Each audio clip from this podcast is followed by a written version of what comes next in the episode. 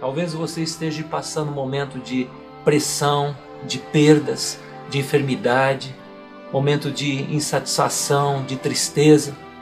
Mas, meu querido, saiba que todas as coisas cooperarão para o teu bem. Deus é amor, Deus é Pai. Ele não esqueceu de você. E saiba que Deus tem um propósito na sua vida. Através dessa situação de adversidade, Deus tem um propósito que está acima da tua compreensão. Mais tarde você vai entender que todas as coisas cooperaram para o seu bem.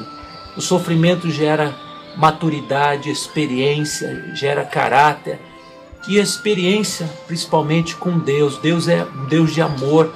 Deus nunca permitirá uma prova além das tuas forças. Deus conhece o teu limite. Saiba que nesse momento é o momento de você se aproximar mais do que nunca diante do Senhor em oração e clamar a Ele e louvar a Deus, mesmo não entendendo o momento que você esteja enfrentando.